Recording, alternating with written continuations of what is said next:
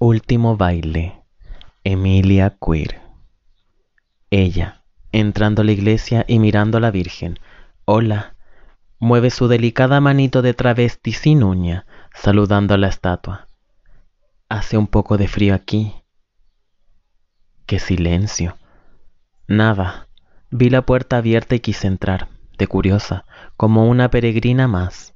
Ay, mejor me siento en silencio o no. Silencio. Observa para todos lados. ¿Qué se hace en estos momentos? ¿Me tendré que arrodillar?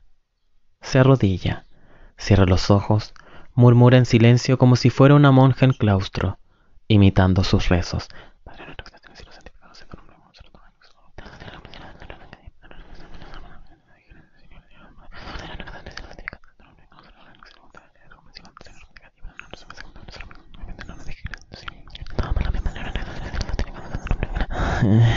Se queja. Esto no está funcionando.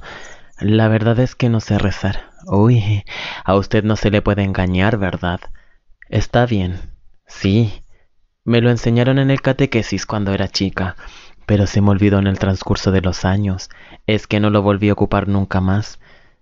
Quizás nunca lo debí olvidar, pero es que mientras todos teníamos que repetirla como loros, yo miraba al Kevin, po, con su pelito corte hongo y melena rusia. Puta que era rico el cabro maricón. Ay, perdoncito, Diosito. Sí sé, sé que no se dicen garabatos en la iglesia, pero usted sabe de lo que hablo. Además, puta no es un garabato, digo. Ser puta es una ofensa. Porque sabe que a mí me lo gritan todos, todos los días y ya estoy cura a espanto. Oye, putita, tú, el maricón de las uñas, yo no sé qué tienen mis uñas, fíjese. Ay, mi rodilla. Me duele tanto últimamente. Yo creo que es porque tengo varices. Ve, hasta para eso salí mujer o no. ¿Cómo lo halla usted? Y me duelen. Si igual sé que la he malgastado bastante estando tanto rato de rodillas, pero es que usted sabe, si no trabajo no como. ¿Y cómo esa otra de la Kimberly, desde los trece años puteando en el forestal? Ya son quince años de puterío que la avalan y se sigue poniendo de rodillas en donde se lo pidan y nada que se anda quejando, nada que le duele. ¿Cómo lo haya? ¿Qué me dice? Ve, si soy yo la desgracia.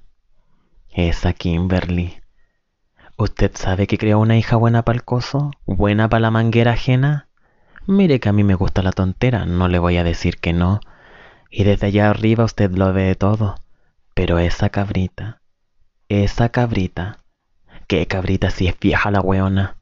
Ay, mami, disculpe el garabato, pero es que a veces me da tanta rabia con la Kimberly. Silencio. Le puedo decir mami, ¿verdad? Silencio. Respira con fuerza. Es que últimamente me he sentido tan sola, ¿sabe? Sí, po, sí lo sabe. Silencio. Respira profundo. Qué silencio hay aquí, tanto silencio que llega a dar miedo. ¿Usted sabe a qué he venido? Sí, po, sí lo sabe. Usted lo sabe todo. Silencio. Está empezando a amanecer y termina este amor. El sol comienza a aparecer y la noche se ha ocultado en mi corazón con esta última canción. Te alejas sin volver, me dejas sin tu amor. Es nuestro último baile es nuestro último encuentro. Todos se han ido y quedamos solamente tú y yo. Es nuestro último baile, es nuestro último encuentro.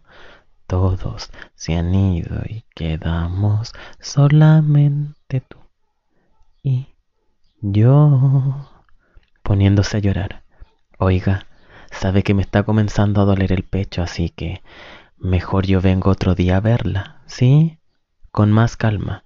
Cuando yo ande con más calma, para poder hablar con usted, usted y yo, sin ponerme a llorar. Detrás se escucha la gran puerta de madera abrir.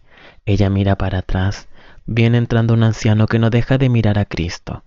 Ella observa al hombre hasta que se sienta y luego también mira a Cristo. Se queda fija mirándole a los ojos. En un momento, Cristo, que estaba mirando hacia el techo de la iglesia, baja el rostro para mirarla a ella. Ella susurra, Cresta. Corre la mirada, se hiela del miedo, siente pena. Los ojos se le llenan de sangre, siente miedo. Vuelve a mirar hacia Cristo y éste mantiene la misma posición principal, con sus ojos de agonía apuntando hacia el techo de la iglesia. Pero Cristo vuelve a bajar la cabeza y a fijar su mirada en ella. Ella le habla. ¿Qué? ¿Qué quieres de mí?